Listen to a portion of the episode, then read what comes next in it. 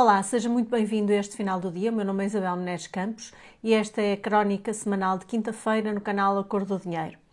Hoje queria falar sobre um assunto que é mais ou menos reincidente, que tem a ver com impostos, a propósito de um artigo de opinião publicado por Paulo Núncio no Jornal de Negócios aqui há dias.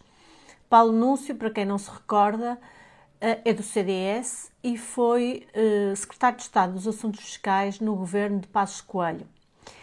E Paulo Núncio escreveu no Jornal de Negócios que uh, os contribuintes portugueses pagaram mais 5.400 milhões de euros, repito, 5.400 milhões de euros em impostos no primeiro semestre de 2022, quando comparado com o igual período em 2021.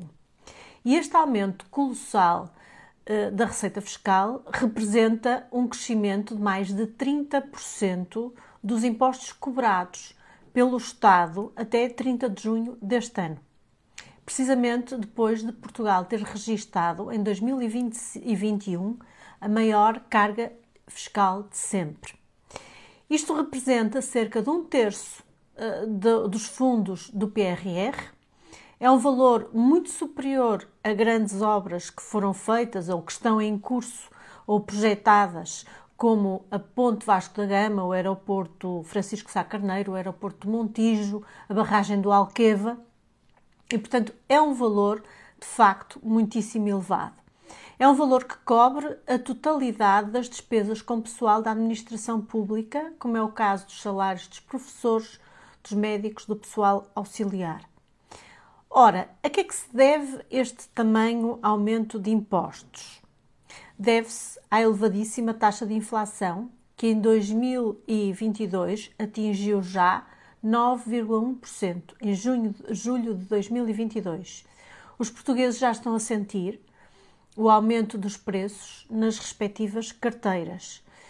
Os produtos alimentares, quando vamos ao supermercado, e os bens de consumo em geral estão muito mais caros eh, estima-se que 13% mais caros do que no ano passado e muitas famílias estão a passar dificuldades.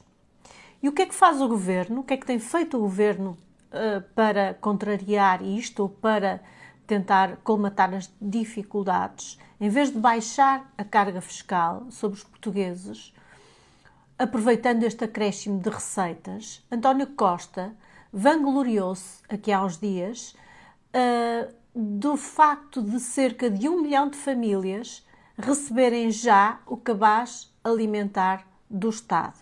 Ou seja, se estimarmos que cada família tem, em média, três elementos, cada agregado familiar, isto quer dizer que cerca de 3 milhões de pessoas estão a passar dificuldades e dependem do cabaz alimentar que o Estado lhes dá uh, para sobreviver. E com isto, António Costa está muito contente. O que é que poderia fazer em alternativa? Poderia baixar os impostos. E assim, provavelmente, haveria alguns portugueses ou muitos portugueses que não teriam necessidade desse cabaz alimentar. E baixar o IRS das famílias, designadamente revendo os escalões, por exemplo, ou permitir de novo a dedução de algumas despesas dos agregados familiares, como por exemplo dos juros com o crédito à habitação, ou baixar o IVA para certos bens alimentares de primeira necessidade. Mas não, este governo o que vai fazer, certamente, é manter este estado de coisas, a carga fiscal elevadíssima, apesar deste brutal acréscimo de receitas, e entregar cabazes alimentares àqueles que se encontram em agonia, esperando certamente que mais famílias passem mais dificuldades para que assim o governo possa distribuir mais cabazes alimentares e assim continuar a votar no PS. Para os socialistas, o progresso é isto. É um processo contínuo com vista a um igualitarismo nivelado por baixo. Quando todos forem pobres e tiverem provavelmente de receber igual auxílio do Estado, poder-se-á dizer que o socialismo triunfou nos seus objetivos. É incrível, não é? Pense nisto. Ainda vamos a tempo de combater.